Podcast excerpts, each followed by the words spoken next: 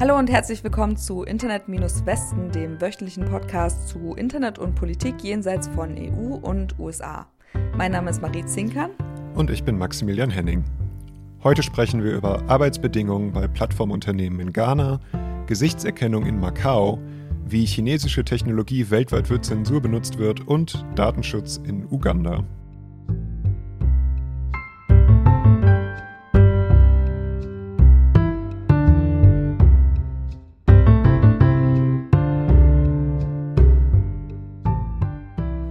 Fair Work Foundation des Oxford Internet Institute hat ihren ersten Bericht zu Internetplattformen in Ghana veröffentlicht. Darin bewertet die Organisation, wie gut die Arbeitsbedingungen bei den verschiedenen Plattformunternehmen im Land sind. Solche Bewertungen gibt es bereits für verschiedene andere Länder, darunter auch Deutschland und jetzt eben das erste Mal für Ghana. Und wie sieht Plattformarbeit in Ghana so aus?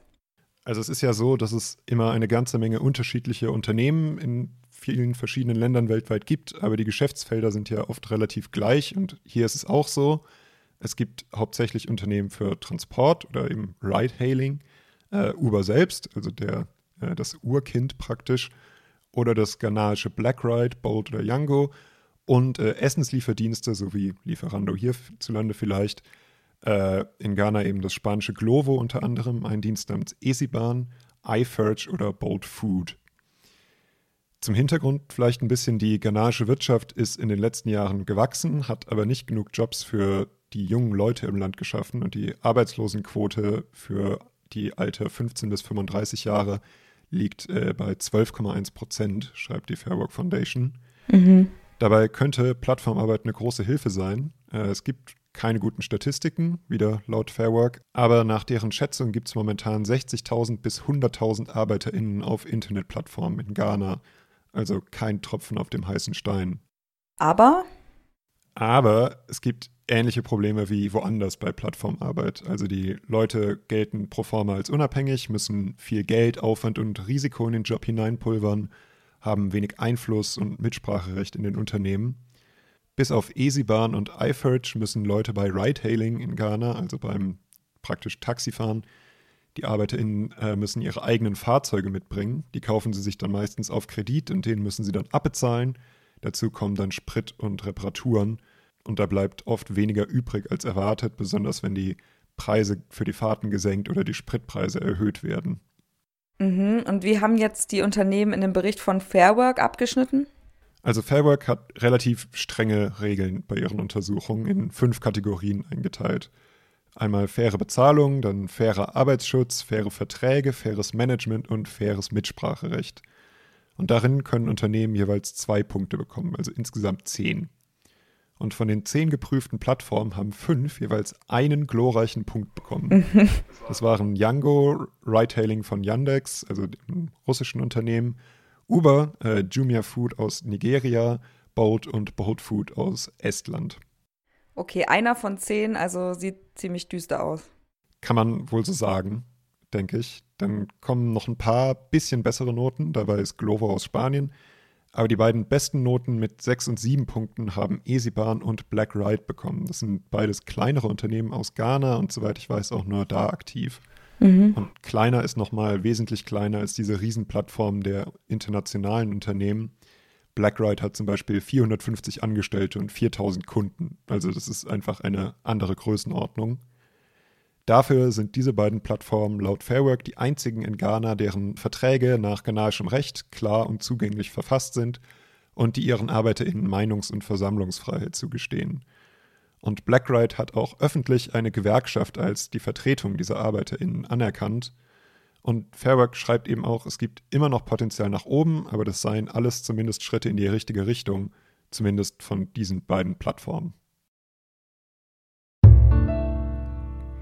Mehr als ein Drittel aller Kriminalfälle in Macau werden mithilfe von Überwachungskameras und biometrischer Gesichtserkennung im öffentlichen Raum untersucht. Das berichtet die Macau News Agency. Macau, das ist eine Sonderverwaltungszone von China und liegt in der gleichen Bucht wie Hongkong. Äh, Macau war früher portugiesische Kolonie und ist jetzt Glücksspielparadies. Deswegen sieht es da auch so verrückt aus. Also es gibt Kolonialbauten und daneben eben super bunte Wolkenkratzer. Und die haben da eben seit 2016 jetzt ein Überwachungssystem, das heißt Eyes in the Sky. Und es besteht aus über 1600 Kameras und mindestens 100 Kameras davon können mit biometrischen Verfahren Gesichter erkennen und außerdem Kennzeichen lesen. Und diese Kameras wurden bis jetzt getestet. Der Test ist jetzt abgeschlossen. Das hat der Sicherheitsminister Wang Xiu-chak am Montag in der gesetzgebenden Versammlung von Macau gesagt. Das ist das Lokalparlament. Äh, okay, was heißt getestet? Also die Polizei hat eben laut Biometric Update Bilder von simulierten Verdächtigen auf den Server geladen und dann eben die Kameras mit Gesichtserkennung benutzt, um diese zu finden. Also das quasi simuliert und dann hat sie die Ergebnisse nochmal manuell überprüft. Gab es da irgendeine besondere Motivation für, außer allgemein mehr Sicherheit?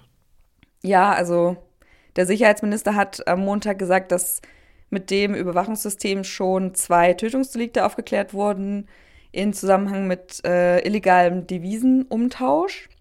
Das äh, berichtet auch Biometric Update. Das heißt, ja, die Motivation ist wieder Leute schützen, Kriminalität eindämmen. Genau, und diese Beschuldigten wurden eben mit Hilfe der Kameras verhaftet auf dem chinesischen Festland und Macau. Und das ist so ein mhm. Positivbeispiel jetzt. Gut, und was passiert jetzt mit dem System nach dem Ende dieses Tests? Also das System soll ausgebaut werden 2022 und 2023.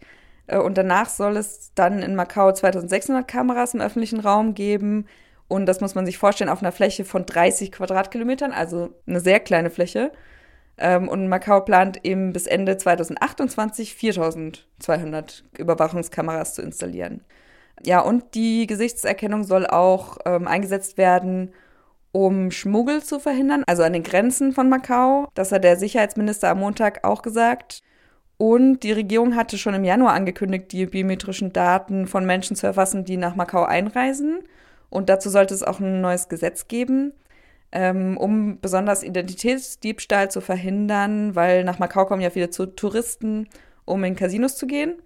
Und das ist Teil des neuen Gesetzesentwurfs zur Einwanderung und Aufenthalt im Land.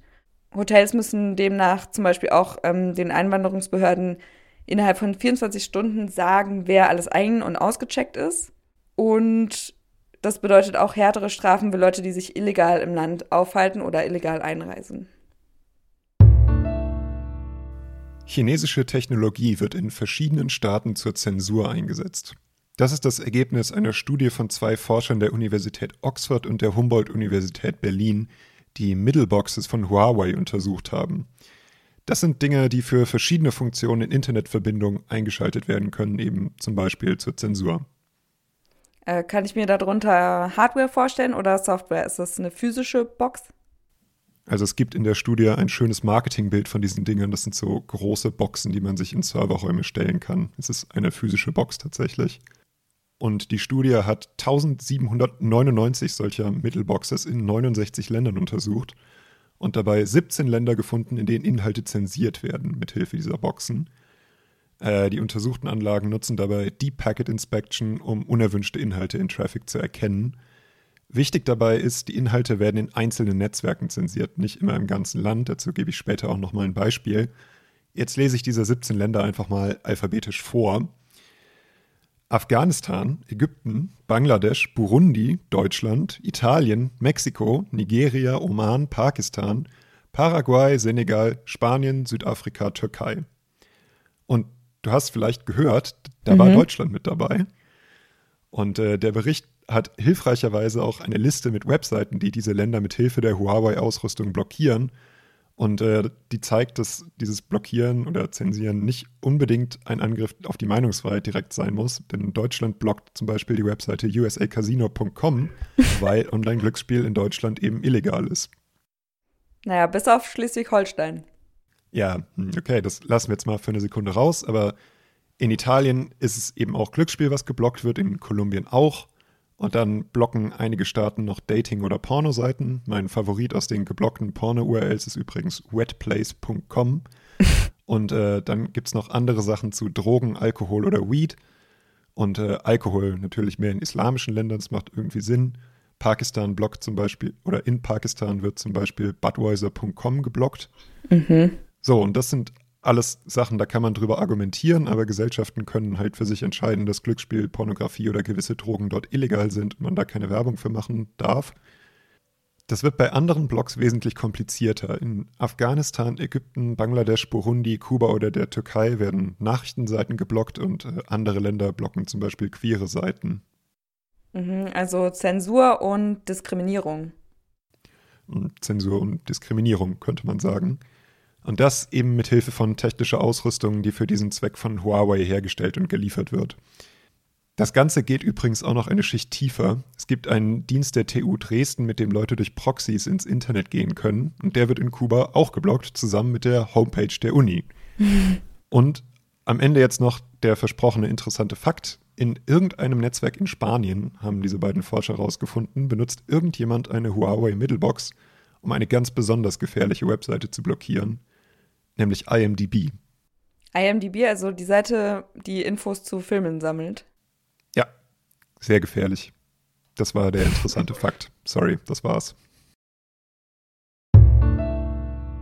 Vor zwei Jahren hat Uganda sein erstes Datenschutzgesetz eingeführt und ugandische Tech-Unternehmen haben aber immer noch Probleme mit der Einhaltung. Das zeigt ein aktueller Bericht von Unwanted Witness, das ist einer NGO aus Uganda. Vielleicht mal ein Beispiel. Ähm, letztes Jahr hat Unwanted Witness Verstöße gegen Datenschutzbestimmungen durch das Motorradtaxi-Startup SafeBoda untersucht. Und die Ergebnisse zeigen, dass Datenschutzrichtlinien und Praktiken des Unternehmens nicht mit den ugandischen Datenschutzstandards übereinstimmen. Und außerdem hat SafeBoda einen Tracking-Dienst namens CleverTap eingesetzt, der sammelt Nutzerdaten. So wird das Sammeln von Nutzerdaten eben an eine dritte Firma ausgelagert. Laut dem Finanzvorstand von SafeBoda äh, machen die das, um die Marketingkommunikation zu verfolgen und Produktprobleme zu identifizieren. Was genau heißt Tracker hier? Genau, das ist eine Software, die Nutzerdaten sammelt, um zum Beispiel gezielt Werbung zu schalten, um so ein Profil von dir zu erstellen, deine Identität, deine Hobbys, Vorlieben oder zum Beispiel auch deinen Standort zu erkennen oder auch Probleme der App zu melden. Und äh, geht es in dem Bericht nur um Taxiunternehmen? Du hast ja vorhin Tech-Unternehmen gesagt, oder? Genau, es geht auch um Tech-Unternehmen. Ähm, die sind sogar laut Dorothy Mukasa, der CEO von Unwanted Witness, die größten Datensammler in Uganda und unter den Akteuren, die hauptsächlich gegen die Datenschutzrichtlinien verstoßen. Und viele dieser Unternehmen ähm, informieren die NutzerInnen nicht, nicht richtig über die Weitergabe personenbezogener Daten an Dritte und auch nicht über den Umfang der weitergegebenen Daten. Mhm. Genau, die Ergebnisse genauer zeigen, dass Telekommunikationsunternehmen gute Ergebnisse erzielen, was robuste Datensicherheit angeht. Und dass die einzige Schwachstelle da ist, dass die Unternehmen mit Trackern arbeiten, die zu Twitter, Facebook, Google etc. gehören. Aber bei allen anderen Kriterien schneiden die Telekommunikationsunternehmen ziemlich schlecht ab. Zum Beispiel sind in den Apps die Datenschutzrichtlinien sehr schwer zu finden. Und wenn man sie findet, ähm, dann werden in den Datenschutzrichtlinien oft keine Nutzerrechte genannt und es ist nicht transparent, an welche dritten Nutzerdaten weitergegeben werden.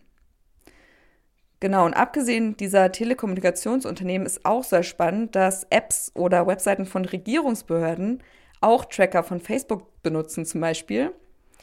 Und außer einem Ministerium, das untersucht wurde, hatten alle anderen Regierungsbehörden keine wahrnehmbare Datenschutzrichtlinie auf der Webseite, obwohl das eigentlich gängige Praxis ist. Die Studie hat auch Apps von anderen Organisationen und Firmen untersucht und geschaut, welche Tracker die Apps benutzen. Und die Analyse zeigt eben drei Kategorien von gefährlichen Apps. Also das ist einmal sind es Profiling-Tracker, die haben ein Drittel der Apps. Ähm, zweitens sind es Standort-Tracker, das haben sieben Prozent der untersuchten Apps. Und bei zwei der Apps musste man über 100 Berechtigungen zustimmen. Genau, und insgesamt habe ich ja schon gesagt, einige Apps haben ähm, Facebook-Tracker oder benutzen Facebook-Tracker und die ForscherInnen konnten den Datenverkehr dieser Apps gar nicht analysieren, weil Facebook in Uganda blockiert ist. Und okay. Und warum ist es dann aber so schlimm, wenn sich die Unternehmen nicht an die Datenschutzrichtlinien halten? Also was kann das für Auswirkungen haben? Also es ist halt besonders schlimm, wenn Unternehmen eine große Rolle in der Wirtschaft und Technologiebranche eines Landes spielen. Und das ist laut der Internetzeitung Tech Kabal der Fall. Zum Beispiel ist seit Beginn der Corona-Pandemie die Nutzung von mobilem Geld um rund 13 Prozent gestiegen. Und parallel dazu sind auch die Fälle von Cyberbetrug gegen Telekommunikationsunternehmen gestiegen. Die ugandische Polizei hatte für 2019 einen Anstieg der Cyberkriminalität innerhalb eines Jahres um 25 Prozent gemeldet. Und das hat laut Tech Cabal zu einem Verlust von rund 11 Millionen US-Dollar durch den Austausch von SIM-Karten und das Hacken digitaler Finanzkonten geführt. Und 2020 waren dann Anbieter von mobilen Geld sogar gezwungen, den Geldverkehr vorübergehend einzustellen, nachdem ihre Systeme eben gehackt worden sind. Und das zeigt, wie wichtig Datenschutz bei, besonders bei diesen Unternehmen ist. Ja, auch ein Problem. 2018 wurde eine neue Richtlinie zur Validierung von SIM-Karten erlassen, nachdem äh, Telekom-Anbieter eine registrierte Mobilfunknummer mit der nationalen Identifikationsnummer eines Bürgers abgleichen müssen. Ja, die Verordnung sollte eben Betrug und Kriminalität bekämpfen oder vorbeugen. Aber wenn sich diese Anbieter eben nicht an Datenschutz halten, dann ist das auch eine Bedrohung, weil die dann eben auch noch die Identifikationsnummer meines Persos haben, quasi. Und Unwanted Witness hat gegenüber Tech Cabal gesagt, dass in Uganda der Markt für Tech-Unternehmen generell unterversorgt ist und es gibt eben nicht so viele Anbieter und es gibt auch nicht so viel Bewusstsein darüber, wie wichtig Datenschutz ist und warum Datenschutz wichtig ist. Und deswegen sind BürgerInnen eben anfällig für Unternehmen, die dieses geringe Bewusstsein der Bevölkerung ausnutzen, um dann so viele Daten wie möglich zu sammeln.